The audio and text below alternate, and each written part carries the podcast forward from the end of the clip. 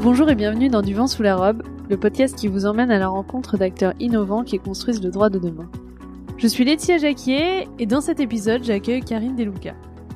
Avec Karine, nous avons parlé de la place de l'humain dans l'innovation, de comment elle gère la crise actuelle au sein de son cabinet, de droits collaboratifs, d'écoute active des besoins du client, et de comment elle et son associé réinventent la relation client en proposant toute une série d'outils innovants à destination de leurs clients et notamment du podcast et des vidéos qu'elle a créées, des retombées que ça a eu sur leur activité, sur la satisfaction client, mais aussi de la nouvelle plateforme de divorce en ligne qu'elle vient de lancer avec son associé, d'urgence du droit, de box au petit plaisir, de la gestion du temps au sein des cabinets d'avocats et de comment utiliser les outils technologiques pour gagner du temps sur des tâches à faible valeur ajoutée pour en consacrer davantage à la relation client et de l'importance d'avoir un management de qualité dans les cabinets d'avocats.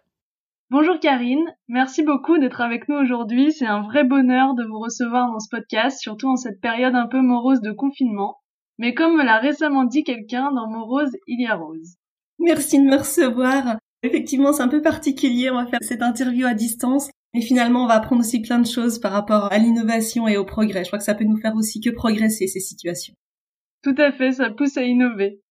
Donc Karine, vous êtes avocate spécialisée en droit de la famille et des personnes, et en particulier en divorce, et vous avez fondé avec Maud Lelièvre le cabinet Grandvel Société d'avocats. Passionnée par l'humain et la psychologie, la relation client est ce qui vous fait vibrer dans notre métier.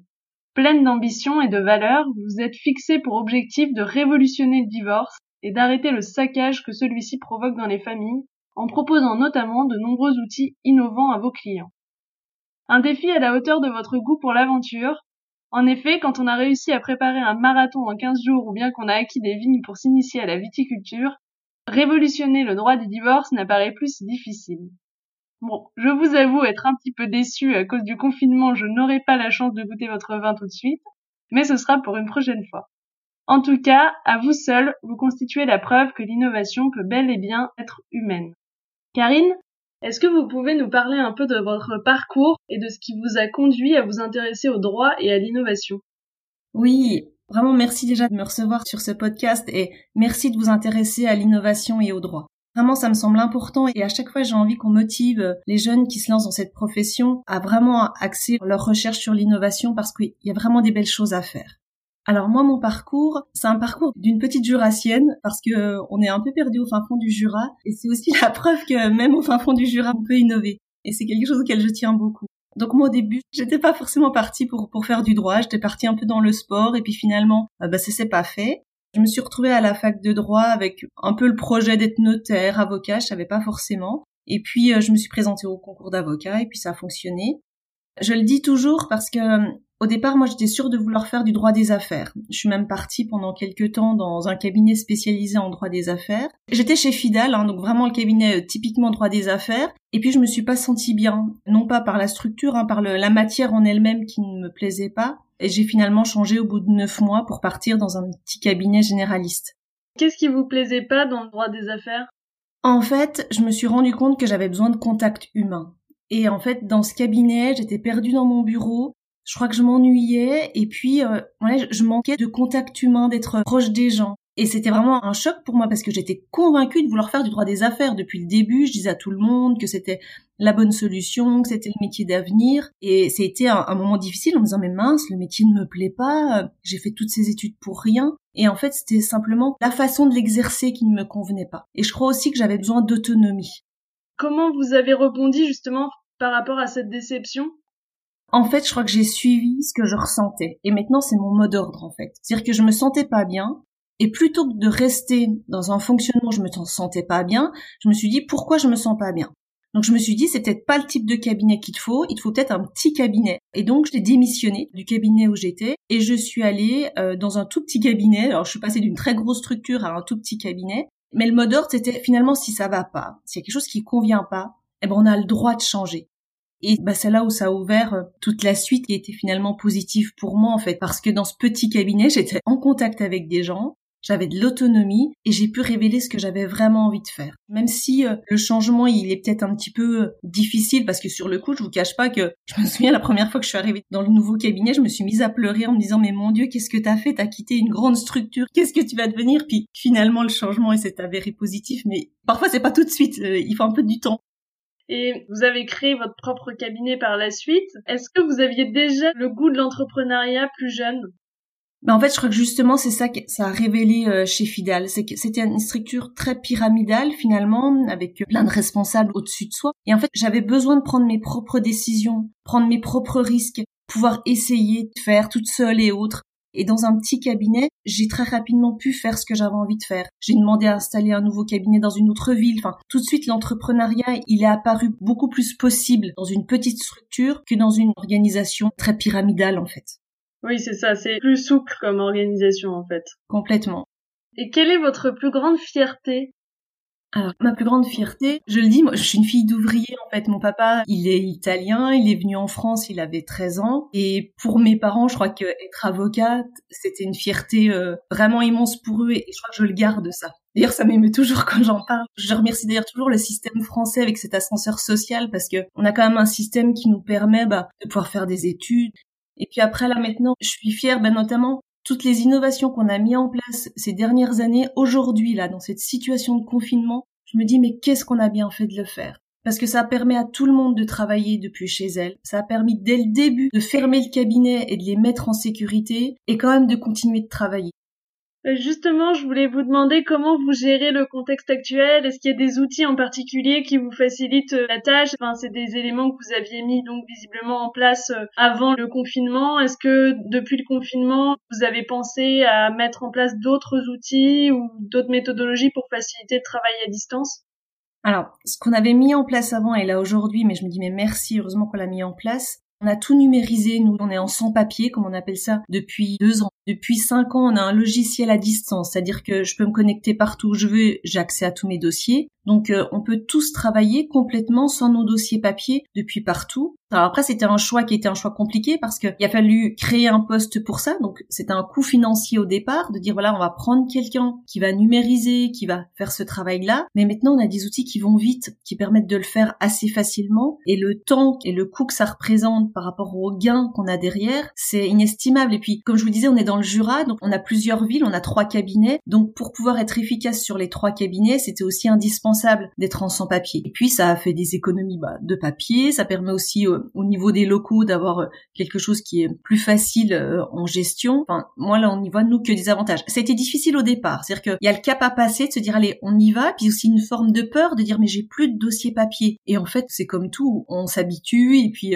le changement s'y fait. C'est toujours le démarrage, dire allez on se lance, on le fait. Il faut être assez radical dans des choix. C'est-à-dire que le faire à moitié, ça n'allait pas marcher. Parce qu'au début, on disait, ah bah, on garde quand même un petit dossier pour ceci. Non. C'est-à-dire que il faut aller jusqu'au bout de la démarche. Sinon, si on le fait à moitié, bah, ça marche pas. Après, là, en ce moment, je vois, il y a un outil qu'on avait mis en place il y a pas mal de temps et qu'est-ce que je suis contente qu'il soit mis en place, c'est le système des paiements en ligne. Parce que les gens peuvent pas se déplacer à la poste. Nous, euh, c'est compliqué pour le courrier, on peut pas retourner non plus à la banque et on a vraiment voulu que personne sorte de chez soi. Et dans des périodes de crise comme ça, c'est aussi euh, un outil qui est très très utile.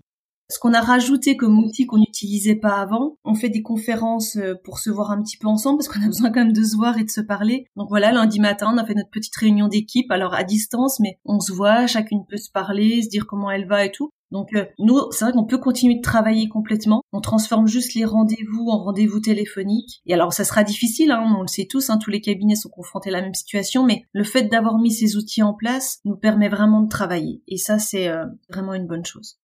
Et qu'est-ce qui vous avait motivé à passer justement ce cap de numérisation euh, à 100% ah, j'arrive pas à dire ce qui nous a décidé, mais en tout cas, ce que je sais, c'est que avec mon associé, avec Maude, on est constamment en train de se poser la question qu'est-ce qu'on peut améliorer? Qu'est-ce qui peut faciliter et notre travail à nous et la qualité de notre travail auprès des clients? Donc en fait, on se fait régulièrement des petites réunions pour se dire voilà, qu'est-ce qui fonctionne, mais qu'est-ce qui fonctionne moins bien, qu'est-ce qu'on pourrait améliorer. Et c'est comme ça qu'à chaque fois, bah, naissent un nouveau projet en fait. Et en fait, ce qui n'allait pas parfaitement bien, c'est que à un moment donné, moi, je trimballais mes valises de dossiers et euh, j'en avais marre de balader mes valises. Donc quelle solution je peux mettre en place face à ça? Et c'est comme ça, on s'est dit que bah, finalement, il faudrait peut-être être euh, tout en numérique. Et c'est là, on s'est dit bon bah alors, ok, on se lance dans ce projet-là, on le budgétise et on met en place le projet. Donc en fait, c'est vraiment l'idée, et je crois que c'est comme ça qu'on peut innover, c'est de se dire j'ai ça qui m'énerve, alors qu'est-ce que je fais pour le changer?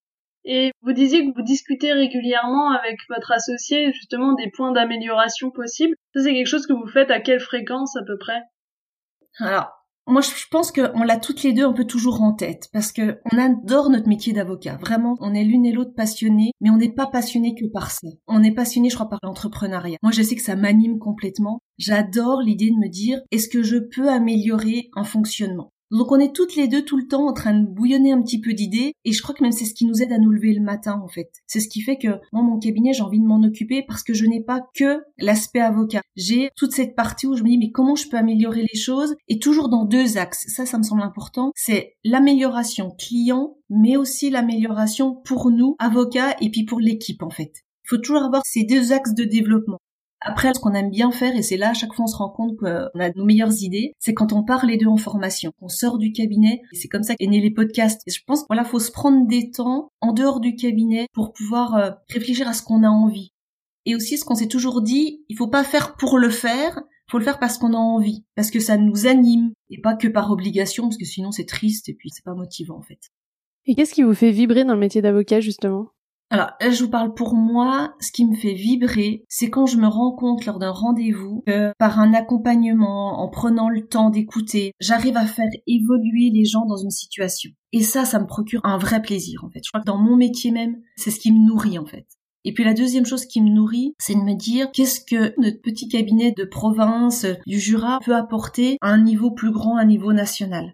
Et ça, c'est vraiment motivant de se dire finalement, même nous, on peut apporter quelque chose qui puisse servir de façon nationale, avec l'approche qu'on a, qui est une approche vraiment assumée, de dire on peut divorcer autrement. Cette famille, elle traverse déjà quelque chose de compliqué. Elle est déjà abîmée par une séparation, mais peut-être que nous, avocats, notre rôle, c'est pas d'abîmer encore plus. Comment est-ce qu'on peut abîmer un peu moins cette famille? Et euh, ça, c'est notre mot d'ordre, euh, et c'est ce que j'appelle notre culture de cabinet. Et donc, euh, ce que j'entends dans ce que vous dites, c'est que finalement, ce qui est vraiment très important pour vous dans votre métier, c'est l'humain et votre rôle en tant qu'avocat et dans votre euh, spécialisation, c'est d'apaiser les conflits et de rendre euh, cette période de vie qui est une période douloureuse euh, plus apaisée et plus humaine finalement. Ouais, c'est exactement ça. En fait, nous, on voit notre rôle d'avocat non pas comme celui qui va aller dans un combat, on se voit comme des accompagnants en fait. C'est-à-dire que je suis pas au-dessus de mon client, je suis pas euh, devant lui pour lui dire ce qu'il doit faire, je l'accompagne. Et quand on prend notre métier d'avocat comme un, un métier où j'accompagne dans cette situation, le sentiment que j'ai, c'est que hum, les personnes déjà se sentent écoutées, soutenues, et elles avancent beaucoup mieux en fait. Je vois plein de confrères qui sont parfois un peu épuisés du métier, parce que c'est un métier qui est difficile, mais parce qu'ils se mettent parfois eux-mêmes en propre conflit avec leurs clients. Parce qu'ils fuient leurs clients, leurs clients leur courent après, ils ont l'impression de tous être harcelés par le client, et c'est pour ça que je travaille beaucoup ce que j'appelle la relation client, et maintenant je vais même pour former les confrères sur cette approche-là, nos clients, ça doit pas être des ennemis, on doit pas rentrer de nouveau en conflit avec eux. Mais peut-être si on est dans ce fonctionnement-là, c'est parce qu'on n'a pas pris notre rôle d'avocat de la bonne façon, en fait. Et qu'une vision plus d'accompagnant, d'être vraiment à l'écoute de l'autre, vraiment vouloir comprendre ce qui se passe pour lui. On rentre dans une relation qui est complètement différente avec le client. Et on rentre dans ce que j'appelle une relation de confiance. Et quand euh, on, se fait tous confiance, que le client me fait confiance, que moi aussi je lui fais confiance, on travaille mais dans une autre logique. Et pour moi, tout ça repose sur l'écoute. Et en tant qu'avocat, la première formation qu'on devrait trouver dans les écoles d'avocats, c'est l'écoute active. Écouter notre client vraiment. Et ça s'apprend. On croit tous qu'on sait écouter, c'est pas vrai. Vraiment, il y a des méthodologies pour écouter. Et moi, je le dis toujours quand je fais mes formations. Au départ, quand j'ai fait mes recherches sur la relation client, parce que ça m'intéressait beaucoup, savoir ce que le client y ressent quand il vient dans un cabinet d'avocats, mon but, c'était d'améliorer la satisfaction de mes clients. Et en fait, en travaillant sur la relation client, Finalement, ça a amélioré effectivement la satisfaction client, mais ça a aussi amélioré mes conditions de travail. Parce que quand on n'est pas en train de lutter face à un client, je peux vous dire que on n'y passe plus la même énergie, on y passe une énergie qui est plus positive. Donc c'est indispensable de travailler sur cette approche-là en fait quand euh, je fais mes formations, certains confrères viennent m'opposer en disant mais on n'est pas psychologue. Et je leur réponds effectivement, je suis pas psychologue. D'ailleurs, j'essaie pas de résoudre leurs problèmes psychologiques. Et souvent, quand il y a une problématique assez lourde, je les renvoie vers des psychologues. Par contre, je considère que je dois avoir conscience de cet impact-là. Je dois savoir en tant que professionnel que quelqu'un qui traverse une séparation, il y a une période de sa vie où il va être dans un tel état de souffrance qu'il pourra pas entendre mes informations. Parce que si je ne le sais pas, pour le coup, je fais du mauvais boulot. Je vais lui donner des informations que son cerveau n'est pas capable de recevoir. Et vous parliez d'écoute active et de savoir écouter son client. Est-ce que vous avez toujours eu cette écoute ou est-ce que vous l'avez appris? Alors, je pense que j'avais un petit peu cette sensibilité là et puis c'est vrai que les gens m'intéressent donc euh, j'écoutais. Mais surtout j'ai eu la chance de faire une formation en processus collaboratif que je conseille à tout le monde de faire. Et dans cette formation il y a une partie sur l'écoute active. Donc c'est-à-dire une formation concrètement sur comment écouter. Et ça m'a permis de me donner des outils que je n'avais pas en fait. Et ensuite j'ai pu refaire cette formation au sein de mon équipe parce que même les assistantes j'ai envie de dire tout le monde doit être formé à, à cet outil là et donc il existe des formations, après il existe des livres. Euh, moi, comme ça me passionnait, bah, je me suis renseignée, j'ai creusé un peu la question. Je vais moi-même maintenant former des confrères euh, en Suisse sur cet outil-là. Donc, je pense qu'effectivement, il faut se former. Quand je dis que ça doit être aussi dans les écoles d'avocats, il faut sensibiliser à cette approche-là. Est-ce que vous pouvez nous présenter un peu les éléments caractéristiques du droit collaboratif ou processus collaboratif? Alors, en fait, le processus collaboratif, c'est un outil qui est à disposition des avocats pour permettre de régler des litiges sans passer devant le juge, mais surtout en aboutissant à ce qu'on appelle un accord gagnant-gagnant. C'est-à-dire que le but, c'est que les deux parties soient satisfaites. Parce que moi, je suis convaincue que si tout le monde trouve finalement un accord qui lui convient, on va réussir à apaiser finalement la situation. Et puis on peut faire du sur-mesure avec un processus collaboratif. Devant un juge, on peut pas faire du sur-mesure. Et donc tout le principe du processus, c'est de rechercher les vrais besoins de notre client et de travailler sur ses besoins. Mais pour ça, il faut être formé à ce processus. On peut pas s'improviser avocat en droit collaboratif. La formation, pour moi, elle est indispensable. Et cette formation, elle m'a permis de me conforter dans les convictions qu'on avait, de se dire, il était important de changer de paradigme, de changer de vision sur la façon dont on aborde le conflit. Donc ça vous a fait changer dans votre façon de travailler? Alors oui, ça m'a complètement fait changer, c'est-à-dire que on s'est interdit de voir ce qu'on appelait euh, l'autre partie comme un adversaire. C'est-à-dire que l'autre partie, non, c'est pas un adversaire, c'est aussi un partenaire de travail. Ça a permis aussi de conforter dans le fait que bah, l'écoute active c'était le bon outil et qu'il va falloir le mettre en place dans tous les dossiers. C'est-à-dire que on peut pas faire des processus collaboratifs dans tous les dossiers parce que soit en face le confrère n'est pas formé, soit les clients ne souhaitent pas. Donc on peut pas le faire dans tous les dossiers. Par contre, l'état d'esprit, la culture du processus collaboratif, on peut la mettre dans tous les dossiers. On peut même la mettre dans mes plaidoiries. C'est-à-dire que je plaide plus de la même façon. Je vais plus plaider sur ce que j'appelle les besoins de mon client plutôt que d'être dans l'agressivité de l'autre partie. Ça sert à rien. Ça fait que abîmer les choses. Ça énerve les magistrats. Donc finalement, le processus collaboratif, il est infiltré partout dans le cabinet, il est infiltré dans tous nos rendez-vous, dans la façon dont on gère les dossiers, dans la façon dont on plaide, pour amener une autre façon d'aborder le conflit. Mais tout en étant au service du client. C'est-à-dire que euh, on n'est pas besoin d'être dans l'agression de l'autre partie pour servir nos clients. Et c'est quand même beaucoup plus intéressant, plus constructif d'être sur cette recherche plutôt que d'être dans l'agression de l'autre. Vraiment, moi, j'ai aucun regret d'avoir axé notre façon de travailler dans cette direction. J'ai fait un épisode podcast, le, numéro 7, pour l'expliquer de façon plus longue, parce que là, on n'a pas tout le temps pour vous l'expliquer, mais ça permet de reprendre le système, comment ça fonctionne, un peu plus détaillé en tout cas. Oui, oui, je le mettrai dans les notes de l'épisode. Comme ça, il y aura un lien euh, directement vers euh, votre épisode avec Laurent. Oui, c'est ça. C'est une bonne image qui permet de comprendre.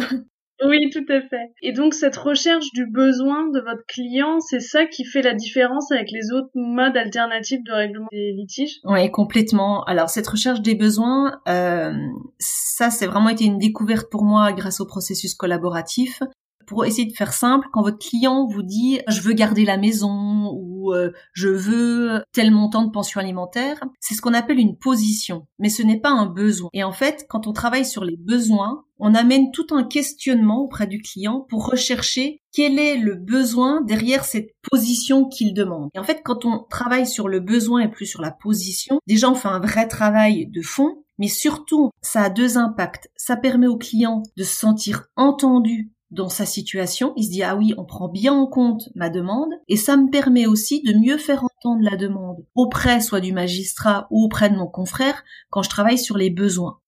Et est-ce que vous pensez que ce processus collaboratif, il peut être mis en place dans tous les domaines du droit ou est-ce qu'il se prête plus à certains domaines?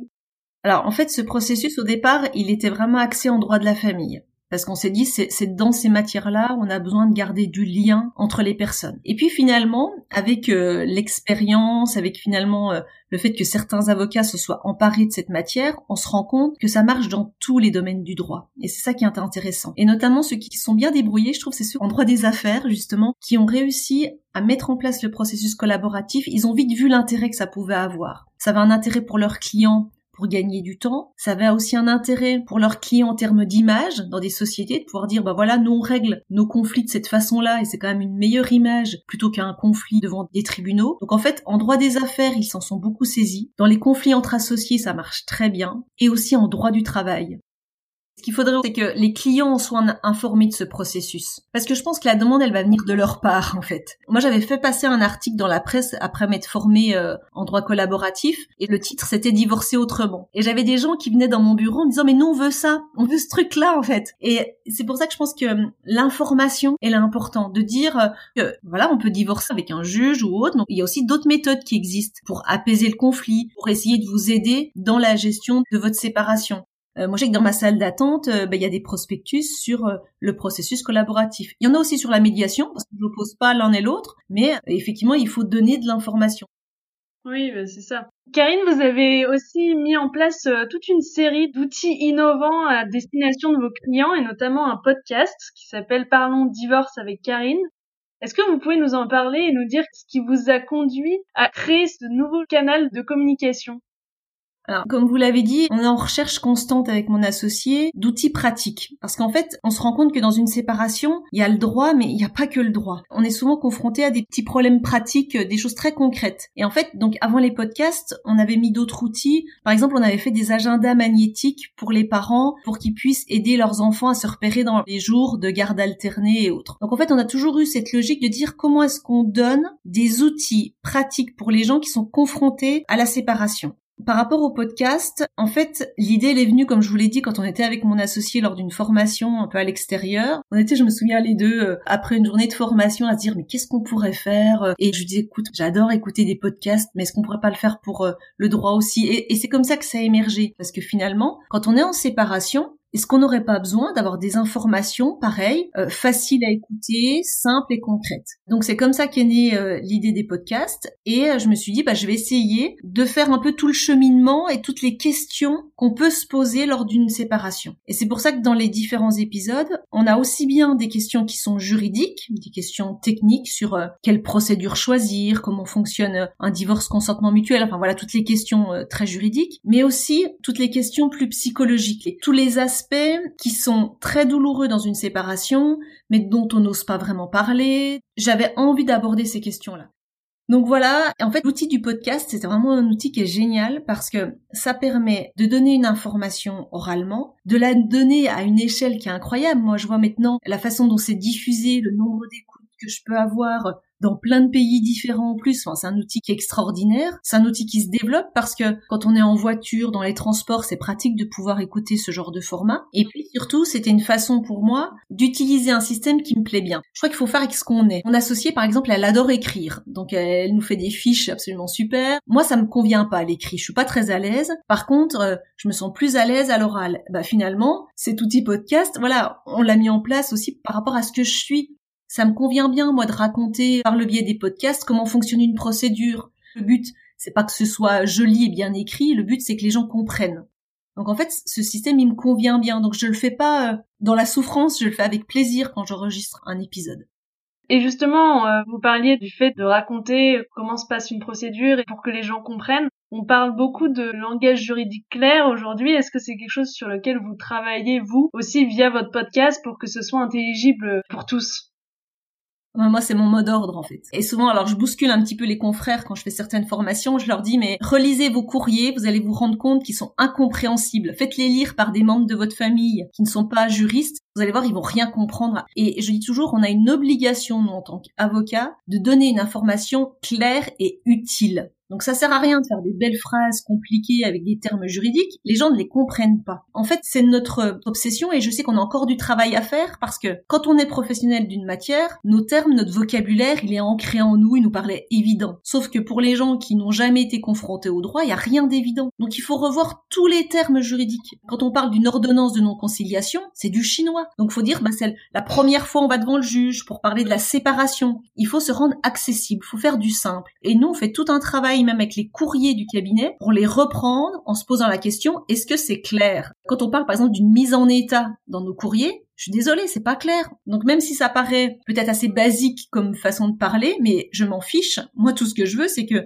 mes clients, ils aient compris. Et tant qu'ils n'ont pas compris, je leur dis, euh, vous me reposez des questions, vous me demandez. Souvent, les gens osent pas hein, poser des questions. Ils ont toujours l'impression d'embêter ou de dire, bah, je suis nul, j'ai pas compris. Donc, faut les mettre très à l'aise avec ça. Moi, en rendez-vous, je fais un dessin sur la procédure parce qu'il y a des gens qui sont visuels et qui vont comprendre avec un dessin. Et donc, ça doit constamment être notre mot d'ordre. Est-ce que j'ai été clair et simple? Et une des bonnes façons de le savoir, c'est déjà de poser la question à son client. Est-ce que vous avez tout compris? Et est-ce qu'il y a des choses où j'ai pas été clair Et aussi, nous, on le fait avec nos amis, avec notre famille qui sont pas juristes. On leur montre parfois des courriers en leur disant mais est-ce que ça je suis clair Lorsqu'on fait des fiches et autres, et puis ils nous disent ah non mais ça j'ai rien compris. Et ça nous permet de revoir notre copie. Et on travaille avec un communicant qui n'est pas juriste et c'est vraiment intéressant parce que lui nous fait des retours en disant écoutez là vous êtes bien gentil mais j'ai rien compris. Ce communicant avec qui vous travaillez, et vous êtes sur quels aspects du coup?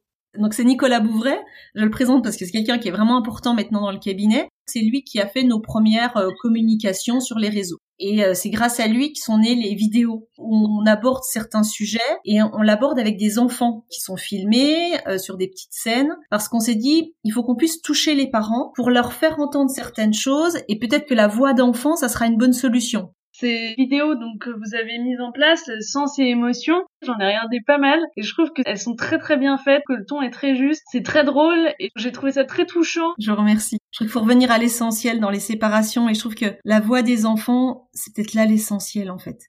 Et donc, lui donnait l'idée, et lui ensuite il écrivait le scénario, il s'occupait du montage, etc. des films. Pour les podcasts, c'est lui qui m'aide pour la mise en ligne et puis pour la communication. Et là, on vient récemment de s'associer avec lui dans une nouvelle société. On vient de créer la société Devlex pour développer un nouvel outil, à savoir le divorce en ligne. Et ça, on s'est associé avec lui parce que on se rend compte que si nous on reste tout seul, professionnel du droit dans notre coin, je pense que on s'enferme dans un système et puis on a besoin d'autres partenaires qui ont une autre vision que la vision du droit.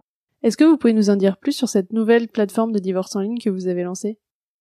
Alors, c'est mis en ligne depuis lundi dernier. Donc, vous voyez, c'est tout récent. Alors, on pensait pas le mettre en place dans le cadre euh, du confinement, mais on travaille sur ce projet depuis maintenant plus d'un an. Ça s'appelle Divorce simple. En fait, ce qu'on a voulu faire, c'est qu'on est parti d'un constat, c'est que le coût d'un divorce amiable est élevé. Il se développe des plateformes en ligne et donc on est allé voir un peu ce qui se faisait et on s'est rendu compte qu'il y avait quand même pas mal de critiques par rapport à certains divorces en ligne, en disant que c'était un peu bâclé, que c'était euh, parfois déshumanisé. Et nous on s'est dit qu'il y avait peut-être quelque chose à faire entre les deux, c'est-à-dire garder une humanité mais aussi quand même simplifier la procédure et aussi faciliter et réduire le coût. En fait, le but, c'est d'automatiser certaines choses qui peuvent être faites par le client sans que ce soit fait par nous. Et en fait, avec Divorce Simple, on a travaillé avec des informaticiens pour mettre en place un système qui va permettre de générer par les informations données par le client la convention de divorce derrière. Mais on garde le lien humain. C'est-à-dire que nous, il y a un lien par téléphone qui est mis en place.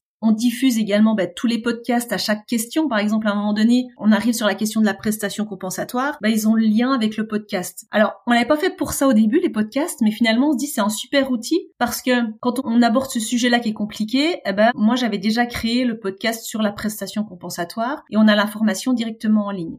Donc euh, c'est pas un système de divorce pas cher du tout parce que ça a quand même un coût de prendre le temps d'aider les gens, mais par contre il y a des choses où on pouvait réduire le coût. On est fier de ça parce que on a utilisé ce qui était pour nous important, c'est-à-dire on utilise l'innovation, on modernise la façon de faire, mais en même temps on garde le lien humain. On veut pas un divorce bâclé, mais on utilise quand même l'outil informatique qui peut permettre bah, d'être une économie de coûts et puis pour nous nous faciliter la vie aussi. C'est-à-dire que si on doit faire du volume à un moment donné, il faut aussi qu'on apprenne à gagner du temps et puis euh, à faciliter le travail des assistantes qui travaillent avec nous. Et donc, si j'ai bien compris, en fait, vous avez un système de questionnaire destiné aux clients. Donc, le, client remplit un certain nombre d'informations dont vous avez besoin, qui sont en fait les variables de la convention de divorce euh, amiable. Et ensuite, ça génère du coup automatiquement la convention. Et comment ça se passe après? Alors, en fait, il y a plusieurs formules d'accompagnement. Il y a des gens qui vont pas vouloir du tout d'échanges téléphoniques, qui sont déjà très carrés sur ce qu'ils veulent et quelque part, eux, ils ont pas du tout besoin d'échanges. Et puis il y a d'autres personnes qui auront besoin d'un échange. Donc en fait, on adapte en fonction de la demande et justement toujours pareil, du besoin du client. Donc en fait, avant qu'il en arrive à remplir son formulaire, il y a déjà un entretien sur un devis, c'est-à-dire sur quel montant on part et quel est le besoin du client. Donc déjà là, il y a un échange téléphonique. Et ensuite, dès que la convention est régularisée, ils vont pouvoir rentrer leurs données et qui va générer le document et ainsi de suite. Ok. Et donc en fait, l'idée de la mise en place de ce site, c'était de permettre à la fois de gagner du temps et en même temps de conserver une partie euh, importante qui est euh, l'humain et euh, l'accompagnement si jamais ça fait partie des demandes du client. C'est ça. Parce qu'en fait, on s'est dit, dans tout notre métier d'avocat, il y a une part d'administratif qui est quand même très importante. Donc finalement, c'est utiliser les outils qui sont à notre disposition pour finalement gagner du temps sur ce qui pour moi n'a pas de valeur ajoutée. Très honnêtement, mais remplir une convention, ça n'a pas de valeur ajoutée. Donc autant mettre de la valeur ajoutée sur ce qui est important. Faire payer le fait de remplir une convention, alors que faut être honnête, on a des modèles, on a plein de choses. Pour moi, c'est pas de la valeur ajoutée. Faut aussi être honnête avec notre métier, avec ce qu'on apporte. Par contre, j'ai plein d'autres choses à apporter. Après, il y a aussi des gens qui ont peut-être pas envie qu'on leur apporte ça, parce qu'ils sont mis d'accord sur tout, ils veulent qu'on leur fiche la paix, ils veulent le faire simplement, et ça aussi, à respecter. Et donc aujourd'hui, avec mon associé, on est fier de ce produit qu'on a lancé parce que on donne un service qui est un service de qualité, on simplifie ce qui peut être simplifié, on automatise ce qui peut être automatisé et sans euh, abîmer la relation humaine. Bah, en tout cas, c'est un super projet et je pense qu'effectivement, surtout dans une matière comme la vôtre, je pense que c'est important de permettre de garder ce lien humain si, encore une fois, comme vous le disiez, c'est le souhait du client. Et je pense que un des éléments qui est intéressant avec euh, l'innovation et l'utilisation d'outils technologiques, c'est justement qu'on puisse consacrer plus de temps à ces tâches qui font le cœur de notre activité et qui font le cœur de notre métier et qui sont des tâches à plus forte valeur ajoutée. Vous avez complètement raison. Et c'est pour ça qu'il faut pas opposer d'un côté ceux qui vont faire du divorce en ligne au lien humain. Et après notre idée, donc là on le met sur notre fonctionnement de divorce en ligne, mais c'est aussi de le généraliser à notre pratique du cabinet, qui est un outil pour que le client voilà remplisse ses données et ça génère des documents. Ça va être un temps gagné. Et même pour les filles du cabinet, elles ont beaucoup plus de plaisir à appeler les clients, à avoir une discussion avec eux, plutôt que de remplir un formulaire. Ça n'apporte rien à personne. Et c'est pour ça que j'aime bien ce progrès qui se met en place parce que c'est gagnant pour tout le monde. C'est gagnant pour le client, puis c'est gagnant pour nos équipes. Ça leur permet de faire du travail plus intéressant. Moi, je vois mon, assistante, ça lui permet d'aller en formation, ça lui permet de faire des actes maintenant plus compliqués. Je la vois progresser dans plein de domaines. Et si je la laisse toujours à ses tâches basiques de remplir euh, les conventions, bah, elle pourra pas progresser. Donc c'est aussi euh, une utilité pour les membres du cabinet. Ils ont tous envie d'évoluer. D'ailleurs, c'est une chose qui me semble important. Il faut faire attention euh, au sein de nos équipes. Si on veut les garder motivés, il faut leur proposer d'évoluer, leur proposer de faire d'autres tâches, les faire euh, avancer sur d'autres domaines. Sinon, on finit par s'ennuyer en fait. Oui, c'est très juste. Et je pense que avoir des perspectives de développement, de nouveaux outils, de nouveaux chantiers à mettre en œuvre, etc., c'est aussi ce qui fait que on se projette dans l'avenir au sein d'une structure parce que la structure évolue avec notre société. On a un vrai projet d'avenir.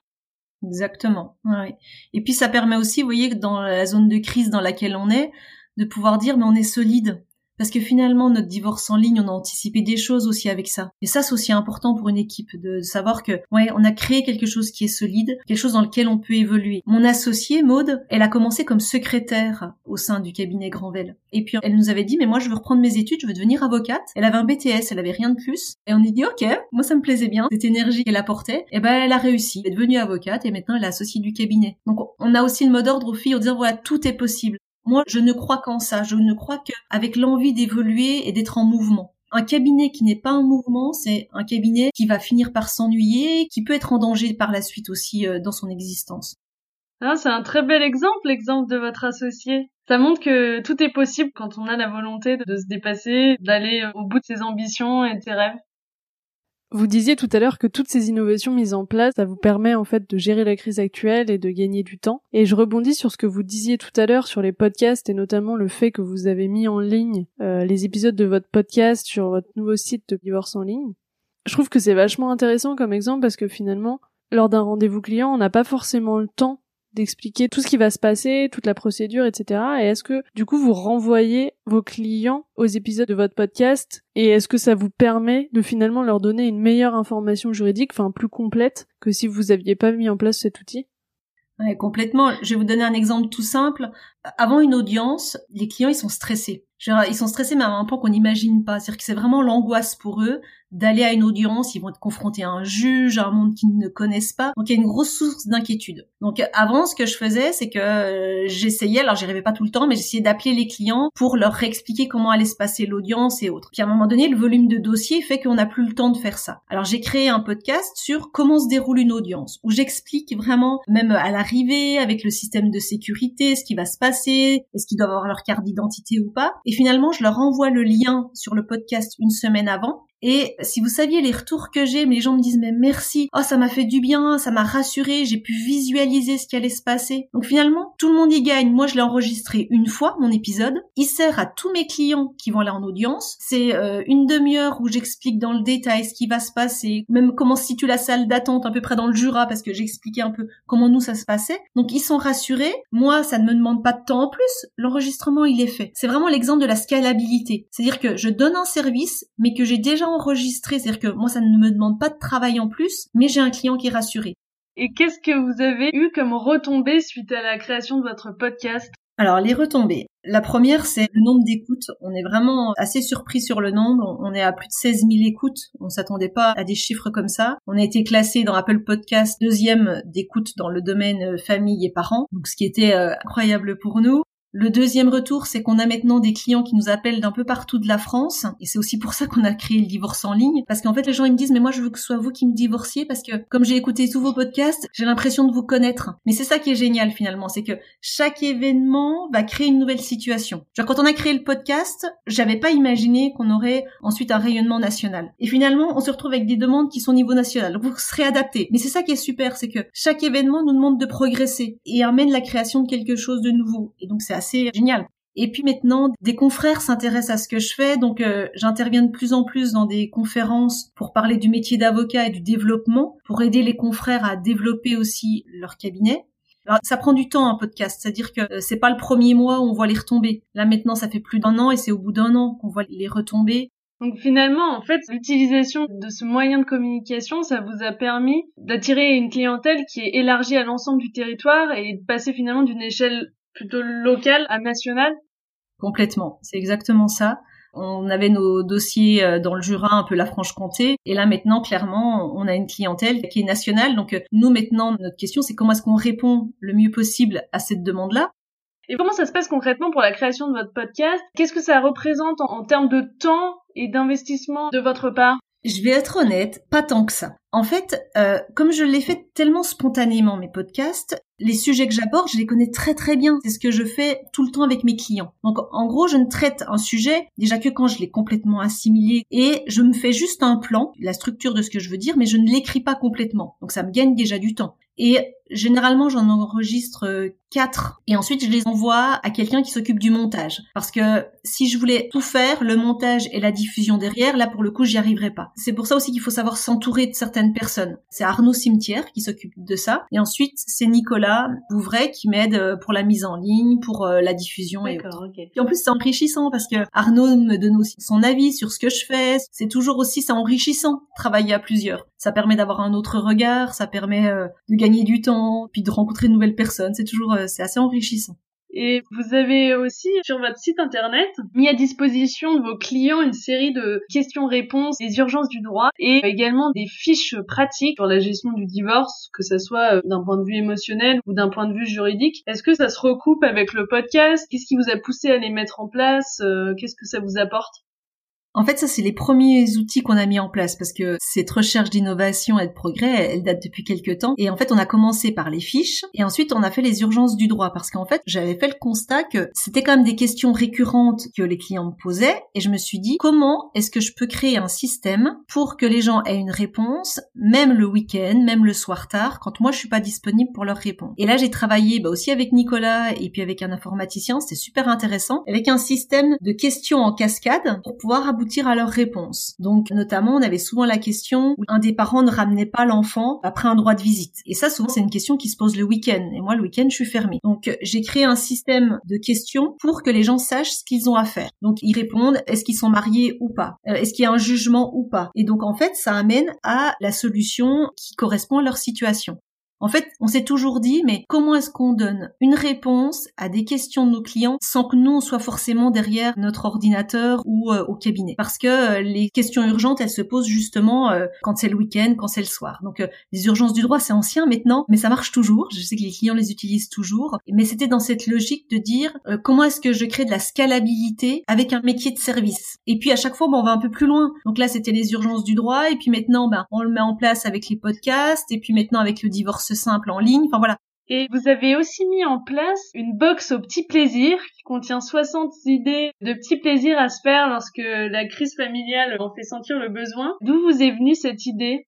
Bah pour le coup, l'idée nous est venue avec mon associé du fait de traverser soi-même ce genre de situation et on se souvient l'une et l'autre de l'avoir vécu en étant complètement perdu, en ayant l'impression d'avoir plus envie de rien, de plus avoir de plaisir pour rien. Et en fait, dans cette box, on a mis des petites choses pour justement prendre soin de soi. Et je sais que souvent les gens sont touchés parce que ils s'attendent pas à ce qu'on se soucie de ça et ça permet aussi de donner une autre dimension euh, dans la relation avec le client. Et donc dans cette petite boîte, on trouve euh, tout ce qui nous a fait du bien dans des moments qui sont compliqués. Alors ça passe par euh, des idées de films, des idées de lecture, des euh, propositions pour faire un peu de la méditation avec certaines applications. On parle aussi du podcast Change ma vie qui peut aussi aider dans des moments difficiles. Enfin voilà, on a essayé de mettre ce qui peut aider dans des moments compliqués. Donc c'est vraiment c'est pas du droit, mais c'est un moment qui est une réalité dans la séparation et ça me semble important de pouvoir dire qu'on sait que c'est difficile. C'est dans cette notion d'accompagnement en fait. C'est-à-dire que vraiment, on voit notre métier comme j'accompagne dans un moment difficile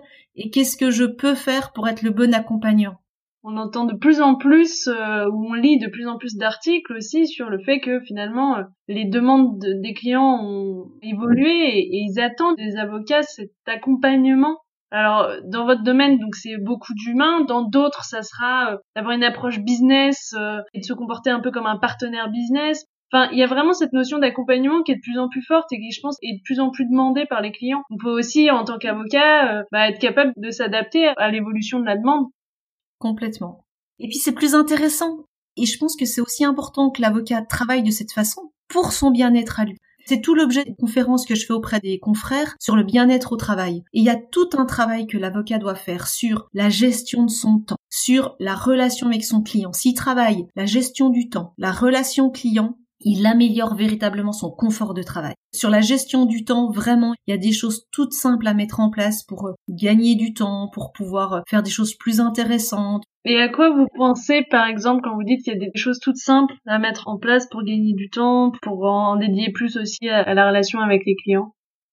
Il y a un point sur lequel je peux être un peu rigide, c'est sur la gestion du temps. C'est-à-dire qu'il faut savoir poser un temps limite même à ses clients. Par exemple, euh, moi je fais beaucoup de choses par téléphone parce que je me suis rendu compte que je gagnais du temps et je faisais de la satisfaction client. On reçoit beaucoup de mails les avocats. Et je dis toujours, mais répondez plus par téléphone que par mail. Vous allez gagner du temps. Par contre, vous allez gagner du temps si vous encadrez ce temps. C'est-à-dire que moi, quand j'appelle un client, je lui dis, voilà, j'ai un quart d'heure à vous consacrer. Alors ça peut paraître assez surprenant, le fait que j'annonce le temps j'ai à lui consacrer, mais c'est transparent. Et aucun de mes clients ne le prend mal quand je lui dis, voilà, j'ai un quart d'heure à vous consacrer ou j'ai une demi-heure, mais en tout cas, je lui dis le temps que j'ai. Parce que ça me permet d'être respectueux avec mon agenda, respectueux avec mes autres clients, et personne ne le prend mal. Et surtout, on s'est rendu compte que nos dossiers avançaient beaucoup plus vite en prenant notre téléphone. Alors, il y a plusieurs choses qui peuvent être mises en place. On peut automatiser des réponses en se créant des bibliothèques de réponses parce qu'on sait que c'est même souvent les mêmes thèmes qui sont répondus. Donc nous, on s'est fait un petit, on l'appelait le wiki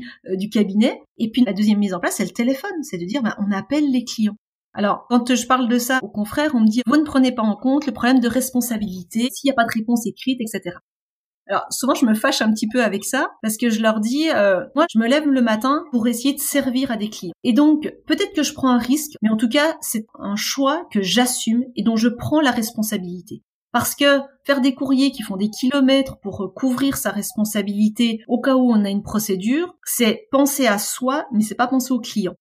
Donc voilà, des petites choses sur la gestion du temps, sur aussi dédier des plages horaires où on va conclure, de dire voilà là, il n'y a pas de téléphone, on ne me dérange pas, je fais des conclusions de telle heure à telle heure et je le note sur l'agenda. C'est d'être vraiment dans le respect du temps, de son agenda et de dire quand la journée se termine, elle se termine.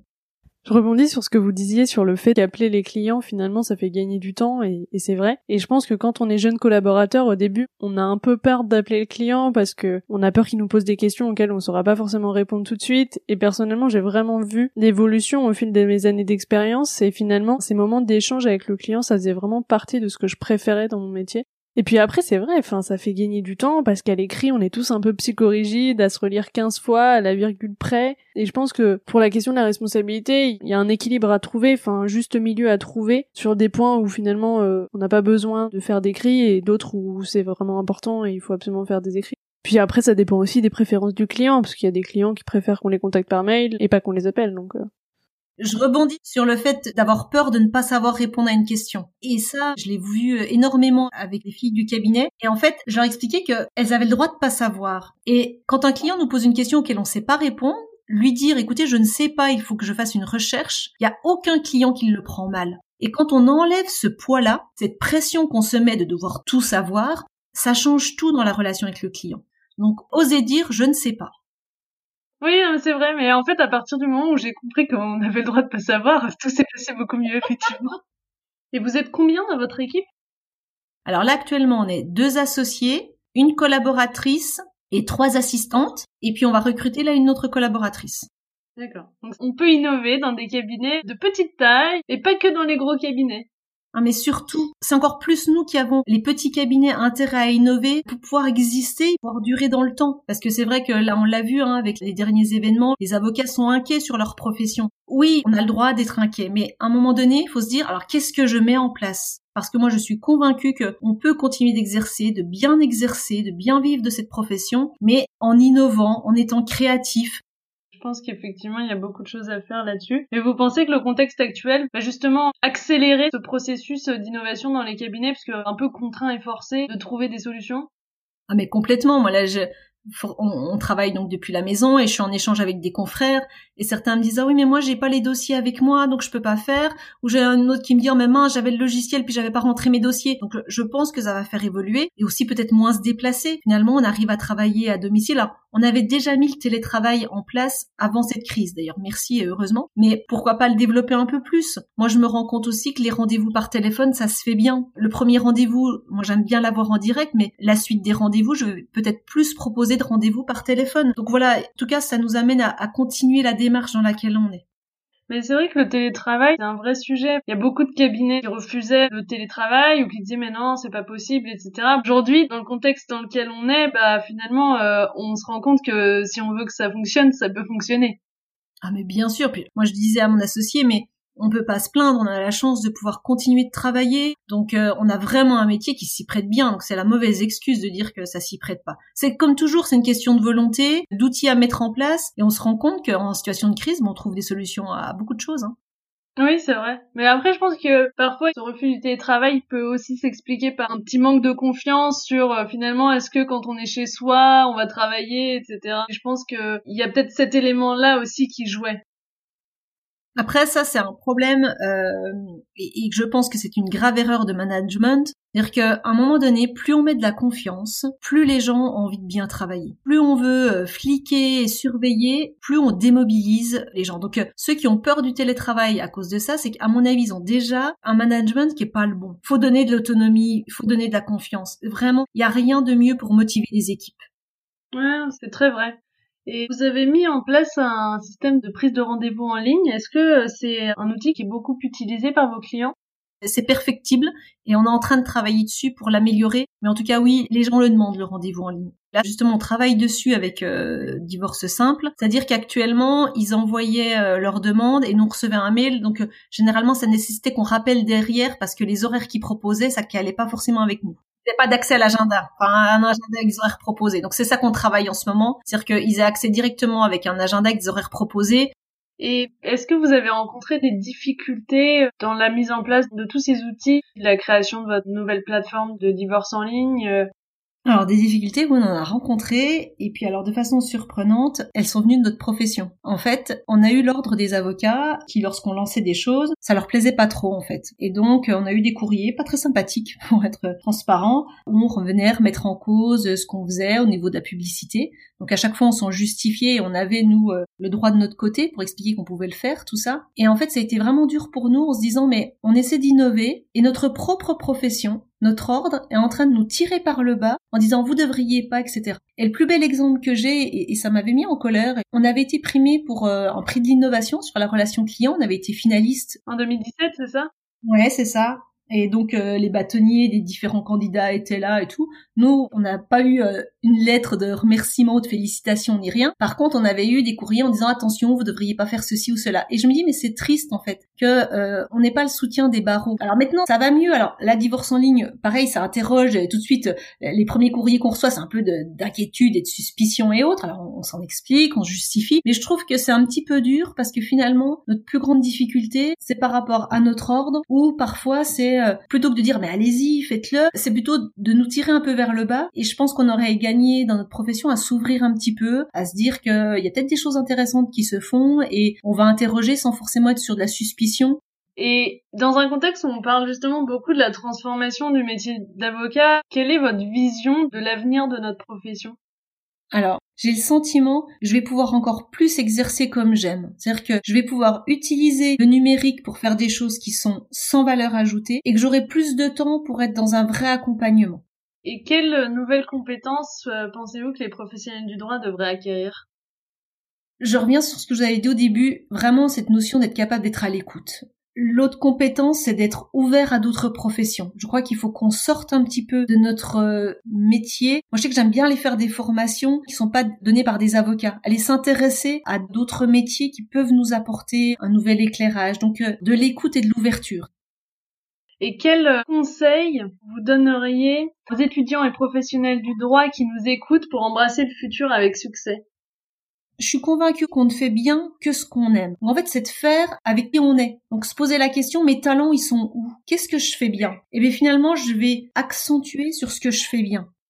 Donc le conseil, c'est apprenez à vous connaître et, et d'être honnête avec qui on est, ce qu'on aime faire, parce que voilà, on fait bien ce qu'on aime faire que vous me dites ça me fait penser à une conversation que j'ai eue avec euh, Marie Duo qui a créé Entre confrères. Et en fait euh, elle me disait euh, que avec un partenaire il voulait mettre en place un détecteur de talents pour repenser la gestion et l'organisation des talents au sein du cabinet d'avocats pour optimiser au maximum les talents de chacun. Donc finalement c'est ce que vous mettez en place au sein de votre cabinet on l'a fait par un petit jeu qui était tout simple. Alors je l'ai repris ça l'idée de, de, podcast que j'écoute, c'est kiff ou pas kiff. C'est-à-dire qu'en fin de journée, chacune se pose la question qu'est-ce qu'elle a aimé faire et qu'est-ce qu'elle n'a pas aimé faire dans sa journée. Ce qu'on a aimé faire, on doit essayer de le faire encore plus. Ce qu'on n'a pas aimé faire, on se pose la question pourquoi on n'a pas aimé et est-ce qu'il existerait une solution pour ne plus avoir à le refaire? Et si on axe notre façon de travailler comme ça, on arrive à vraiment faire les choses qu'on aime et réorganiser le cabinet de cette façon-là.